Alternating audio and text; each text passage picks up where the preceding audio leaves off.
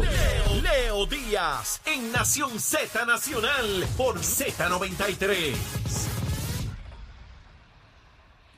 Buenos días Puerto Rico, soy Emanuel Pacheco Rivera informando para Nación Z Nacional en los titulares. El director de la Autoridad de Carreteras y Transportación, Edwin González Montalvo, informó ayer el establecimiento de alianzas público-privadas para el manejo de las autopistas PR52, PR60 y 6, PR20 y PR53 y sus correspondientes estaciones de peaje podrían concretarse a finales de este año como parte de una reforma del sistema de transportación del país, incluida dentro del plan fiscal certificado por la Junta de Control Fiscal. En otras noticias, el gobernador Pedro Pierluisi emitió ayer una orden ejecutiva para ordenar al Departamento de Recursos Naturales y Ambientales a elaborar un inventario de propiedades no habitadas, abandonadas o en ruinas en las zonas costaneras, en aras de implementar las medidas expuestas en la declaración de emergencia por la crisis de erosión costera. Por otra parte, en lo que parece ser un nuevo capítulo de la larga batalla legal por la titularidad de algunas de las obras del fenecido artista húngaro-francés Víctor Vasarely, autoridades francesas, en colaboración con distintas divisiones del negociado federal de investigaciones, ejecutaron ayer una orden judicial para incautar más de 200 obras que se presumen son de la autoría del pintor, las cuales ubicaban dentro de una residencia en el viejo San Juan. Hasta aquí los titulares, les informó Emanuel Pacheco Rivera. Yo les espero en mi próxima intervención aquí en Nación Z Nacional, que usted sintoniza por la emisora nacional de la salsa Z93. Hablándole claro al pueblo. Nación Z Nacional, soy Leo Díaz. Buenos días a todos. Leo Díaz en Nación Z Nacional por la Z. Regreso, mi amigo, ya en la última media hora del programa. Miren, Nación Z Nacional con Leo Díaz, tempranito, seguro que sí. Y aquí Gabriel Rodríguez Aguiló, como todos los miércoles. Gabriel, Llevamos ya semana y pico que no escuchamos tus recomendaciones Desconectado, desconectado. ¿Qué es lo que hay? Dime qué es lo que vengo, hay. Vengo de hablar con los muchachos allí que me encontré con ellos en el, en el pasillo. Del conjunto Ah, el conjunto que el 6 de mayo vamos para el Coca-Cola Music Hall. Vamos a disfrutar de la música del conjunto Voy Quisqueya. a hacer un espacio. Yo creo que nos vamos a encontrar Ah, ahí. chévere. Yo creo que nos vamos a encontrar ahí. Te lo iba a proponer, te sí, lo iba a sí, proponer. mano, hay que ir, hay que ir. Vamos para allá. Después de escuchar esa entrevista. No, uno, muchacho, se- tremendo. Yo se lo dije a ellos, me metieron por la, por la vena el merengue otra vez. Tremendo. Eh, pues hablando con ellos, eh, creo que podemos darle un mangú Mangú. con un pescadito frito. ¡Oh! buena, buena. Y ya hay aguacate por ahí, y un pedacito de aguacate. Y, y es miércoles ya. ¿Qué? Achero, ya. ya Ah, ya- pero espérate, espérate. Pero, pero, Gabriel, no le des cuerda a este, Sí, porque este no sí, necesita mucha. Eh, Ya, ya es miércoles. ¿Cómo que ya. a mí te se me- No te pongas a usar achero, que Oye, este... comerse un mangú con agua es como una es, es- es como una No, es como una no es como una pizza con agua, no, baja, no puede ser, no, no, no. Mira, que este, el secretario de. Hacienda lo está bailando. funciona. Al bebiendo cosas que no pagan arbitrio. Eso es artesanal. ¿Es es artesanal? Eso es artesanal. ¿Son jugos Sí, artesanales? eso es artesanal. Son cordialitos. Esto- entonces, ¿qué es lo que vamos a comer? Mangú Mangú. con un pescadito frito Oh, y un aguacatito por el lado.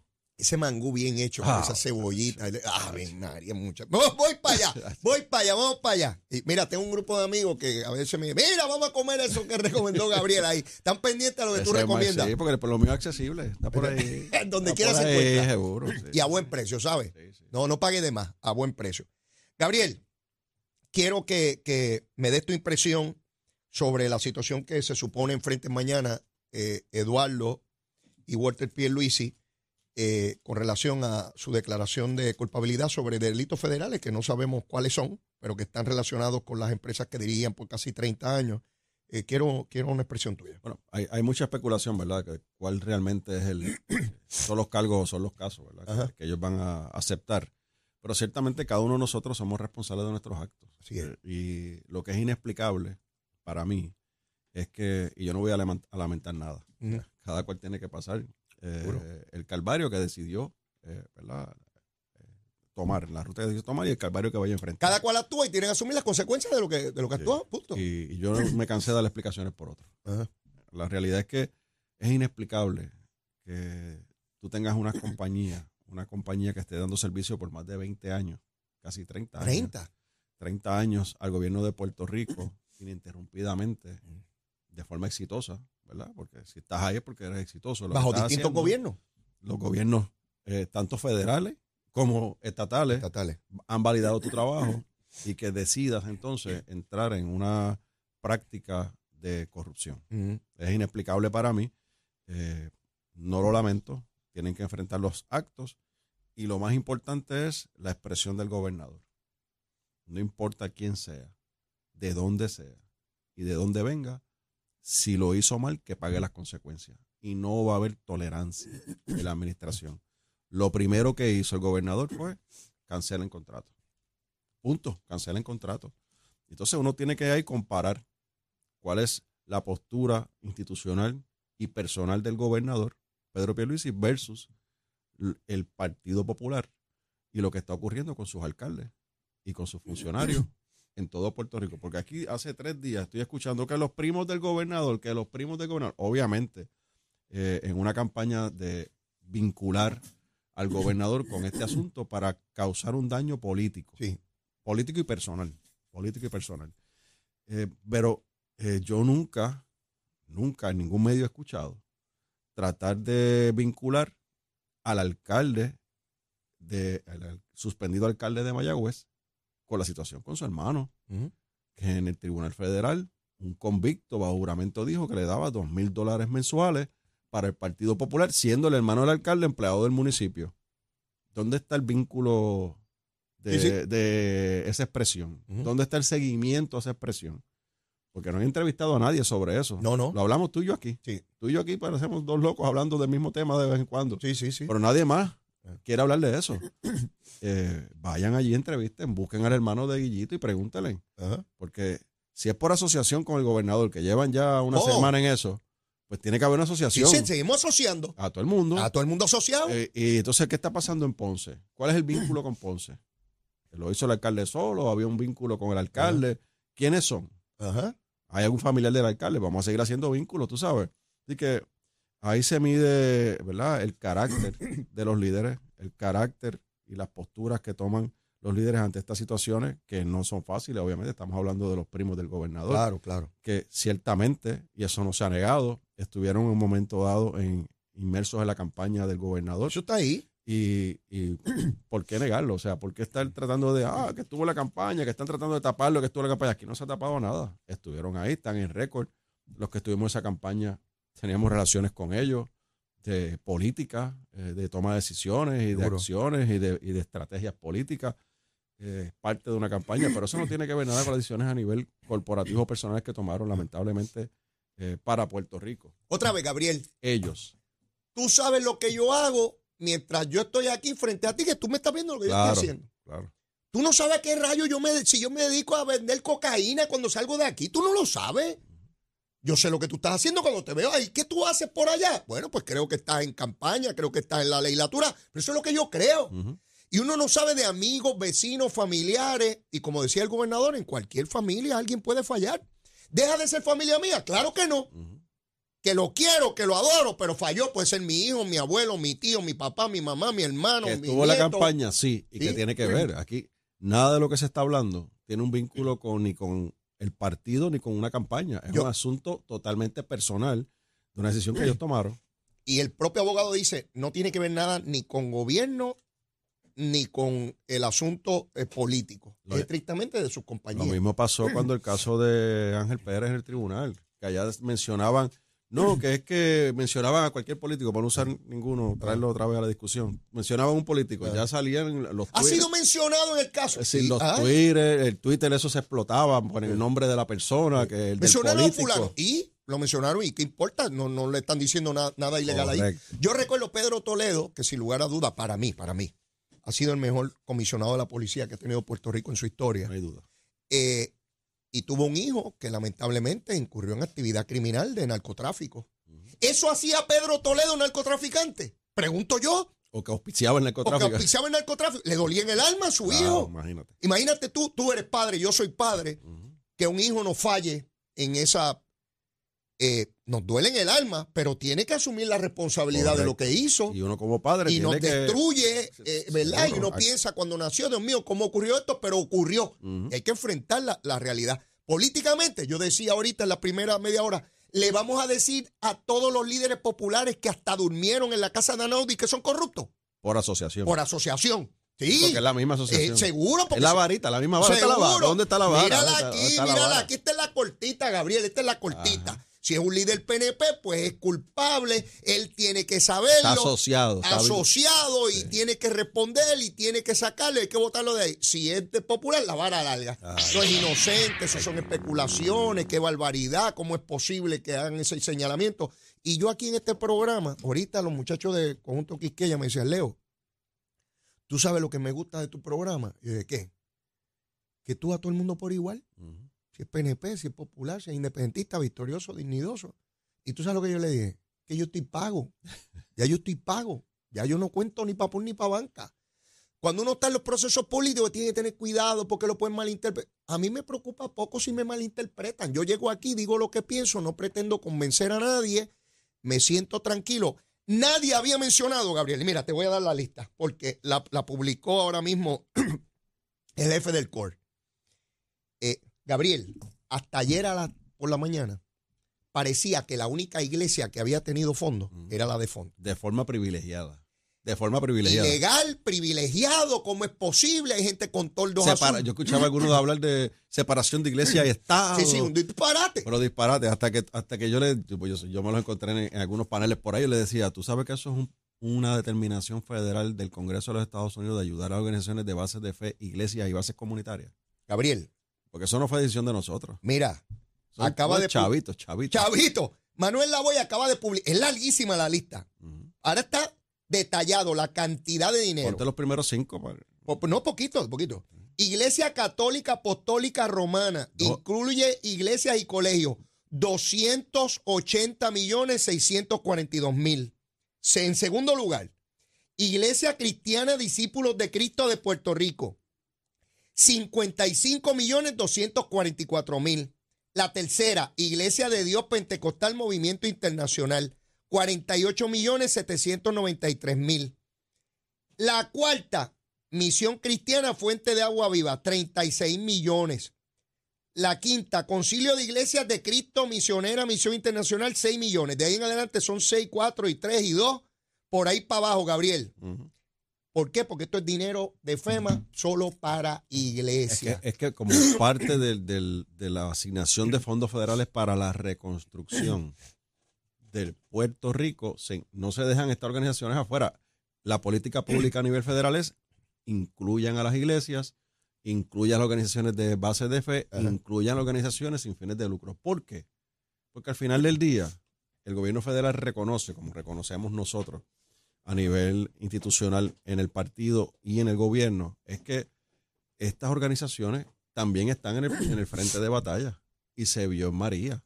¿Cuántas de estas iglesias, de estas organizaciones, fueron los primeros en llegar a sus Oh, la comunidades? inmensa mayoría. Le daban albergue a la gente y comida. ¿Cuánta, ¿Cuánta comida se distribuyó a través de estas organizaciones? Compras medicamentos que no llegaban porque el gobierno no podía llegar, no había acceso. Te lo digo yo que vivo en la montaña. No había acceso. Para ir a Utuado era por la 146, que es la ruta de mi casa. Tú no sabes el- los convoy que yo voy a subir del ejército y de organizaciones de base de fe y de iglesia y de eh, organizaciones comunitarias que subían para Utuado y para Jayuya y para la montaña a llevar a este suministro. El gobierno federal lo, lo vio, se hizo visible en la emergencia luego de María, lo reconoció y los está ayudando a reconstruir sus organizaciones. Eh, eh, yo estuve ahí en la semana pasada, Leo. Yo estuve en la, en la primera piedra de, de la fuente de agua viva Ajá. en Carolina con el gobernador y el Coltrés y todos los que estuvimos Estaba allí. Alejandro García Padilla allí. Alejandro estaba allí y Alejandro se reconoce que el, el ex gobernador fue el que, le, el que le puso en la mente al pastor Font decirle, mira, de todo esto que tú tienes pérdidas aquí, hay un programa federal que te puede ayudar. Y ahí comenzó el proceso. Y yo, yo vi una entrevista ayer que le hicieron a Alejandro García Padilla preguntándole, ¿y cuánto usted cobró de, de esos 36 millones? Pues nada, porque lo que él le dio fue una sugerencia. No, él no fue su, no fue, no fue su abogado, no él hizo ninguna gestión para cobrar dinero, eh, eh, ¿verdad? Ninguna gestión económica. Es una gestión de, mira, tú tienes aquí unos Ahí están los beneficios. recursos. Ahora, Aplica. claro, para que, para toda esa lista que tú estás, que, que leíste parte de esa lista, eh, que está pública, deberías subirlas en las redes sociales tuyas, Leo, para que la gente las pueda ver. Eh, y de aquí de Nación Z. Todas esas organizaciones pasaron por todo el proceso. O sea, hubo que, que hacer la solicitud, tuvieron que hacer una reclamación al seguro, porque lo que no paga el seguro es lo que paga FEMA. Así que tuvieron que ir por un proceso, cumplir con todos los, los requerimientos federales para poderlo obtener esos fondos. Entonces yo escuchaba la semana pasada, obviamente era Semana Santa, ya los medios no estaban, pero los que tuvieron la oportunidad hablaban. No, lo que pasa es que Pierluisi está allí y los representantes y los, y los políticos están allí porque lo que quieren es quitarle votos al proyecto de dignidad con esa, con ese, con esa, con ese, esa asignación de fondos. Miren, este, no hay un análisis más politiquero que ese. Y demuestra el desconocimiento de lo que realmente significa este tipo de ayuda. Así que enhorabuena que todas estas organizaciones están recibiendo todos estos millones de dólares porque hacen, eh, hacen una labor importante en Puerto Rico que no era visible antes de María, pero luego de María se hicieron Tú visibles. sabes lo más que a mí me preocupa, Gabriel, porque yo singularizo este caso. Porque es un ejemplo dramático y reciente de cómo sectores de opinión pública de una verdad construyen una mentira. De cómo una asignación que tuvo la iglesia crean todo este panorama de odio contra el gobierno de que es que esto es un privilegio, una ilegalidad, mientras hay gente que tiene hambre, que tiene toldos y qué sé yo qué rayo. Y todo era una mentira porque ahora se han tenido que callar y cogieron la lengua y se la metieron un estuchito. Porque ahora no, a que ahora no sacan toda la lista. Manuel Lavoy la publicó hoy. Toda la lista de todas las iglesias. A ver a cuántas iglesias de ellos que, ellos vaya, van. que vaya a entrevistar al monseñor. Que, Que- tiene, que exacto, la iglesia que le católica- diga al monseñor. Sí, porque ah, si, si alguien que aquí ha sido referente ajá, para ir en contra de las administraciones del PNP Roberto González. es el monseñor. Pues que Roberto González, que es independentista y que no cree en los yanquis los americanos y que cree que Puerto. Rico es- debe ser independiente, que rechace los 280 millones que los americanos le están dando. O que explique cómo tuvo acceso a los 280 Exacto, millones. si alguien le dio un privilegio Correcto. a la iglesia católica. Oye, buen punto ese. Sí, porque Si Roberto González Nieves es independentista y no cree en los yanquis, se deben largar de aquí, que coja los 280 millones y diga, americanos, llévense su No los chavo. quiero, No los renuncie, quiero. los Yo renuncie. mis iglesias yo. así es. Con Yacuyú, Huracán, Agüeybaná y todos Porque los pájaros es de que aquí. el monseñor ha sido referente para ir en contra del gobierno en las tomas de decisiones con lo de las pensiones, con las tomas de decisiones que hace el gobierno cuando hace ajustes del presupuesto. Yo, me, yo me acuerdo, era protagonista eh, en las marchas. Eh, Cuando, cuando el verano era uno Sí, de los allí, protagonistas Seguro. y aparecía y Sí. agitaba las masas también. Seguro. La, la agitaba a su forma. Él no pagaba la pensión de los colegios católicos, pero había que pagar las pensiones del gobierno. Exigía, Sí. exigía y exige. Pues entonces, Estaba calladito, Ah. no salió a defender a Font. porque va a ser. No salió a decir, miren, miren, no sean injustos con el pastor. Pero ahí tiene que un yo también he referente. cogido chavito. Pero todos estos medios que están cuestionando el pastor Fon y están buscando, rebuscando y buscando, y buscando, hay mucha gente rebuscando, que vayan y rebusquen al, al monseñor. ¿Tú sabes lo que están haciendo Son ahora? 280 millones. Como se les cayó el discurso contra Font en términos de la iglesia, ahora es que el pastor hizo unas impresiones en contra de los que tienen tordo, porque todo hay que tergiversarlo. Claro. Entonces ahora no tiene sensibilidad. Mire, no sean folloneros, dejen la bobería ya. Esto es creando odio, a ver si crean verano. Y mira a ver si en la iglesia aquella y el otro, porque es que están... La cantidad de dinero que ha recibido el pueblo de Puerto Rico, particularmente los más necesitados de María para acá, es una cantidad inmensísima del gobierno federal, inmensa, como nunca antes en la historia de Puerto Rico. Se les cayó el discurso. Bueno, Gabriel, mire este es el otro tema, que ya mismo no tenemos que ir. yo 200 sigo, yo sigo aquí. Bueno, yo también. Lo que pasa es que vienen otros programas. 225 millones de dólares, esos condenados americanos del, del Tesoro Federal ah, le han enviado a las cooperativas, que no son del gobierno, Oye, son qué- privadas. Qué malos son. Es que son malos. Son malos. Esos tipos nos quieren, quieren acabar con nosotros y acaban de enviar 225 millones a las cooperativas que reconocen los líderes de las cooperativas, que la mayoría son independentistas. Como también son referentes para ir en contra del gobierno. Exacto, que William Bellafaña ayer me recordaba, la inmensa mayoría son independentistas. Sí, sí. Admiten que es la cantidad de dinero más grande que se le ha aportado al capital de las cooperativas. 225 millones que pueden tener para que los cooperativistas puedan hacer sus préstamos para placas solares, para mil cosas. ¿Qué te parece lo malo que son los llanos? son, son terribles. Son unos abusadores. ¿Sí? De verdad que son unos abusadores. La realidad es que esto es como cuando tú estás con el carro empty y, Ah. y, y no tienes, no, no, sabes que no tienes dinero en el bolsillo y de momento miras así en el carro y, y ves 10 pesitos Ah, y ves esos 10 pesitos allí Ah. y te paraste en el, en el garaje. Digo, ahora no llegan un cuarto de gasolina, pero antes era casi medio tanque.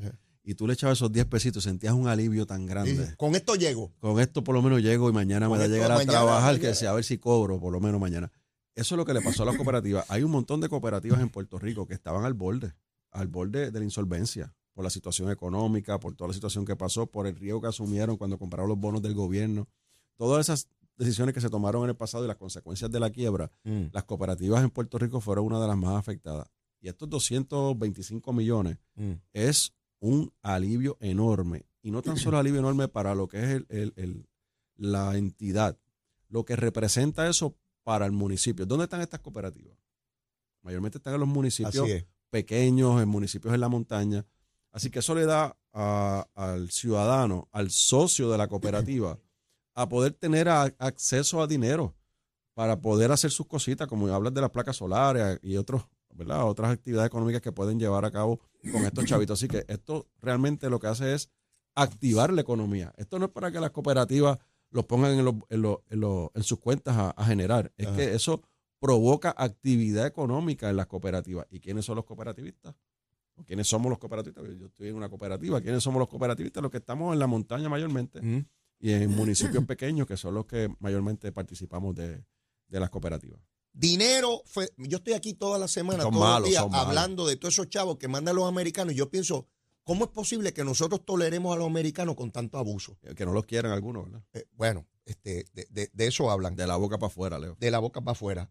Aquí tenemos en Cuba aceptando dinero de los yanquis, de los los- dinero, dólares, para que vayan a las cuentas individuales de los cubanos. Esos son los que dicen que el embargo, que el bloqueo, todo eso se puede eliminar fácilmente si el gobierno cubano se abre a la democracia. Que no tiene que ser amigo de los Estados Unidos ni siquiera. No se trata de que si abro a la democracia tengo que ser amigo de los Estados Unidos. Puede seguir siendo enemigo de los Estados Unidos. Es que el pueblo cubano tenga la posibilidad de votar por su gobernante. Tú sabes que en Cuba hay un solo partido y no puede haber ningún otro Correcto. con los mismos gobernantes durante siete décadas. Y alguien aquí me habla de democracia y otro pájaro allá en Nicaragua que... ¿Tú sabes lo que es prohibirle las procesiones a la iglesia católica en Nicaragua en la Semana Santa? Pero Leo, que te- a ti se te olvidan tus cosas y te metes a ponerle fuego al cañaveral y dejas ciertas esquinitas del cañaveral. Dime, ¿qué dejé? Aquí hay funcionarios electos, aquí en Puerto Rico. María de Lourdes, Esa es una. Juan Dalmau, Bernabe. que, que aspira, que firmaron acuerdos para apoyando las iniciativas del gobierno cubano para que no se hagan manifestaciones, para, para oprimir al pueblo cubano por parte del gobierno. Pero sin embargo acá son de los primeros que incitan a que... A que Aquí se pueden manifestar, allá no. aquí, que, aquí que se quede en el cañaveral, Exacto. pero allá no. Allá, Allá vamos no. a protegerlo. Pero eso hay que ponerlo en ese análisis también. ¿Qué posición tienen ellos sobre estos asuntos? ¿Cuál es su postura sobre estos asuntos? Y los medios tampoco le preguntan. Vamos a ver si Dalmau nos escribe una columna de las que él escribe. Vamos ah, a ver. bueno, ¿verdad? Eh? Vamos a invitarlo, vamos a invitarlo una, que escribe una columnita Pero sobre ningún, esto. ningún periodista le pregunta, oiga, ¿Qué Pájaro? ¿qué usted cree de lo que está pasando en Cuba? Pájaro, ¿qué usted cree de Nicaragua? ¿Le gusta que no hayan procesión? ¿Usted está de acuerdo de que un gobierno le imponga a la iglesia le- que, que le impida la libertad de culto? Y mientras los nicaragüenses no pueden hacer procesiones, los religiosos de Puerto Rico de todas las denominaciones reciben millones de pesos del gobierno federal. Para poder reconstruir sus Su iglesias, su iglesia y sus estructuras que también dan servicio a la comunidad. Contraste. Pero eso es malo. A mí me encantan los contrastes para saber si voy a alta velocidad, si voy lento, si puedo estar mejor, si estoy peor. Tengo que contrastarme.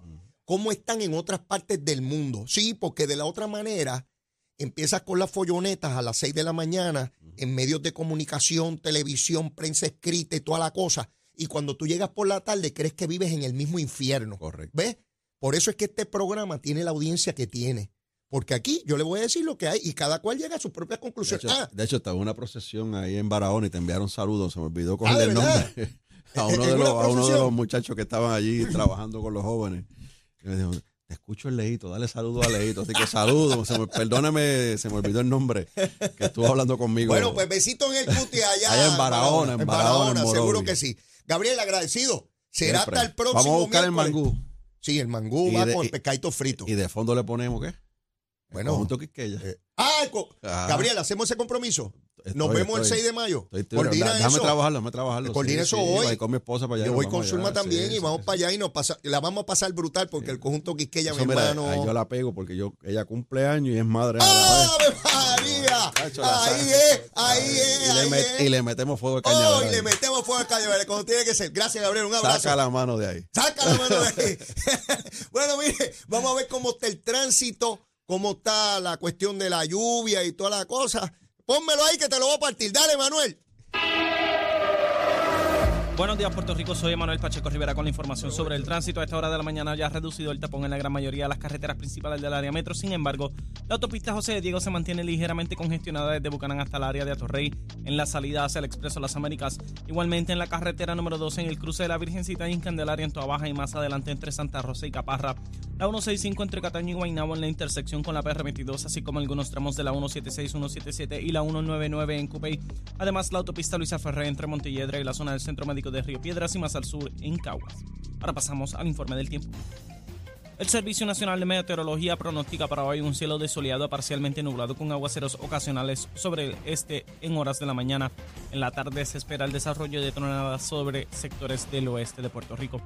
Las temperaturas alcanzarán los altos 80 grados en las zonas costeras y los altos 70 grados en las zonas montañosas. Los vientos estarán del este de 10 a 15 millas por hora. En el mar se espera oleaje de hasta 6 pies para las aguas del Atlántico y menos de 4 pies para el resto de la región, mientras que los vientos estarán del este de 5 a 15 nudos. También se estableció una advertencia para los operadores de embarcaciones pequeñas y además existe riesgo alto de corrientes marinas para las playas de Vieques, Culebra y el norte de Puerto Rico.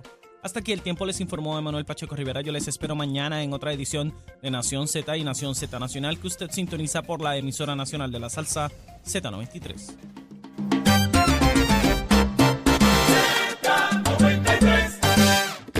Bueno, mis amigos, ya los últimos minutos del programa, mire, esta lista que ha publicado Manuel Lavoy, la voy a estudiar con detenimiento hoy porque hay un montón de instituciones ahí que mañana les voy a dar el desglose. Mire, vamos a disfrutar en cantidad mañana. Si hoy usted disfrutó, mañana disfruta más. Y a propósito, la súplica de siempre. Si usted todavía no me quiere, quiérame que soy bueno, mire.